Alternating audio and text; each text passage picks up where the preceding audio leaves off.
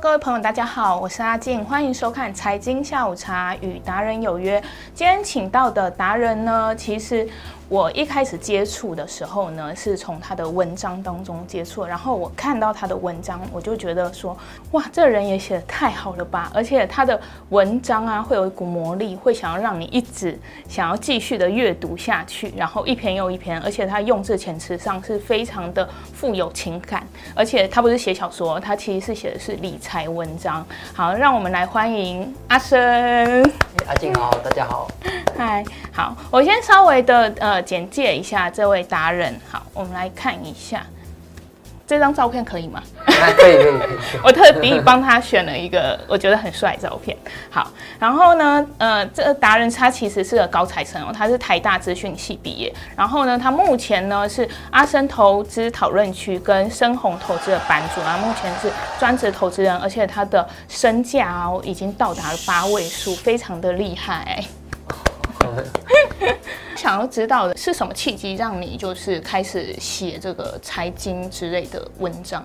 哦，其实我大概在二十岁的时候就对投资很有兴趣啊。那一开始的话是先看爸爸在这边玩股票，然后就很有兴趣，说：“哎，这是什么啊？”然后就开始问一些专有名词，然后之后就开始自己看书。所以大学的时候，那时候就自己开始做投资，然后也因为呢做了大概一两年，发现。哎，其实本金也很重要，所以才开始去努力的赚本金，然后一边投资这样子。所以您那时候的本金是怎么？哦，一开始的本金是大一的时候先家教，然后大二的时候就一次要五六个这样子，可能比较快。所以那时候算蛮认真努力的赚钱存钱。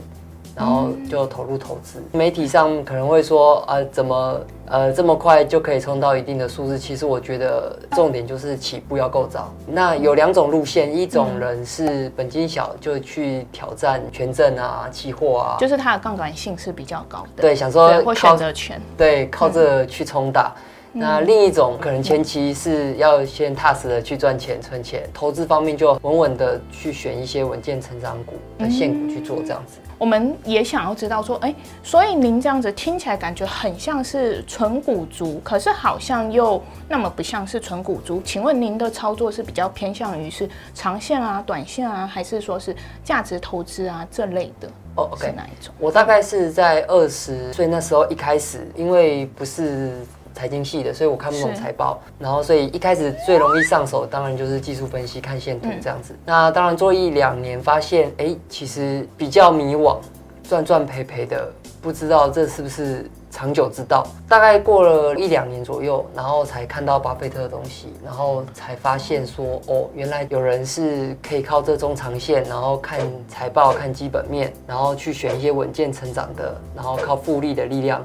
去把本金慢慢滚大，然后才迷上这一块。所以现在的投资也比较是中长线的基本面为主。也因为对投资这条路有兴趣，所以我后来我就没有走我的本科系资讯系，没有去当工程师，所以就进了跟投资有关的公司上班，去写一些部落格。一方面也是练练自己的文笔，然后一方面就是把自己会的新的写下来。到现在，我觉得有一个我当初没有想到的好处就是。写这些可以认识更多投资的同好，互相交流。好，那我们想要知道说，如果是靠这样子长期投资或是价值投资这样子的方向来走的话，你觉得在选股上面啊，或是在操作上面有没有比较重要的，或是您觉得有没有什么是跟其他人不一样的地方？其实我觉得价值投资、基本面投资这个很多人在讲啦，最重要的就是说，当然你做功课、做分析这些都要做得很勤。然后把一间公司、一个产业就尽量的搞清楚。所以除了这基本的就是功课要做之外，最重要就是说你能不能确实的去执行。真正恐慌来的时候，你敢不敢买？是，就是大部分的人也知道说，哎，恐慌的时候要才是低点，但是真正恐慌的那时候，到处的负面消息，可能他就吓到连出手都不敢出的，看看会不会更低。像那时候三月的时候，八千多点，三月十九最低。八千多点，其实很多人都在喊六千。当年零八年的时候，它从七千点反弹到一万点，几乎直接就是往下到了三九五五。哎，对，当当然是什么都有可能啊。但是以基本面投资个股选股来讲的话，其实这些大盘的高低点是比较猜不太到的。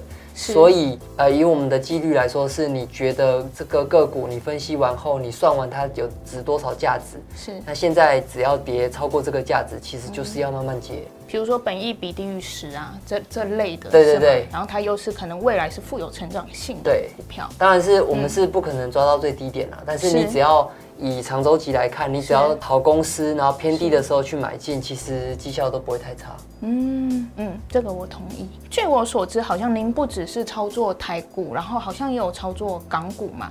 那您现在的投资比例来说呢？其实我就是最早台股做一做，然后跑去做美股。然后，因为我觉得以中长线来讲的话，有更多那种倍数的好标的，可能需要大市场。嗯、是。那台股的话，其实蛮多那种制造业供应链，它比较适合做波段。是。对。那比较要像巴菲特那样一次爆好几倍的，可能就要往大市场找。全世界最大的市场就是中国跟美国。所以中国跟美国的话，我我就先做美股，然后美股做一做以后，觉得中国也蛮有机会的，所以。就做中国，嗯、那中国的话就蛮像以前，好像台湾八零年代台股那个时候。呃，对啊，所以它、嗯、它在成长，散户的比例比较高，是，所以这对价值投资来讲有一个好处，就是说散户比例高，它就是比较容易的没有效率，也就是说跌会超跌，涨会超涨。那对我们这种基本面投资的人来说。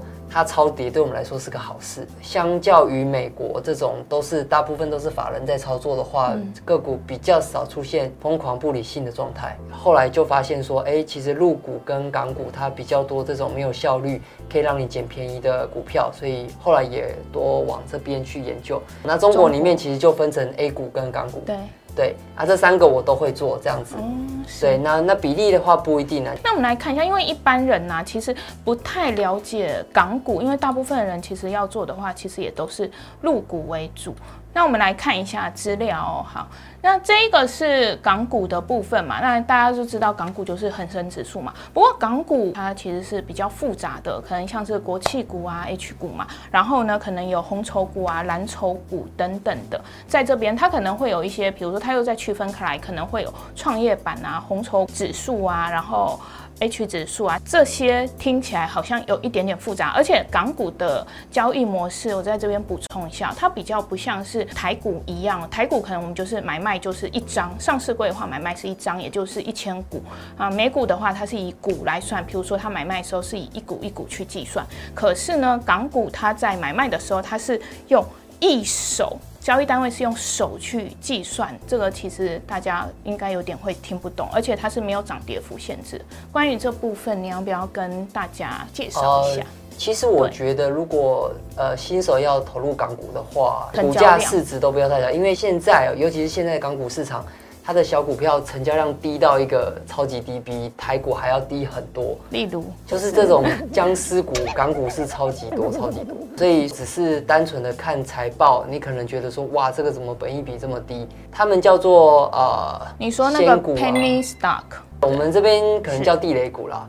对，然后他们那边可能就叫老千股。那老千股就是说，可能那个的老板他诚信有问题，会用一些财务的手段，比如说他把他自己的资产高价卖给上市公司。哦，我懂你意思，他是算是一个借壳的一个有点这样子的概念，是不是？然后我自己自己有一个土地，然后我就用超级高价，然后去卖给这间上市公司，让这间上市公司的股东吃亏，或者是说。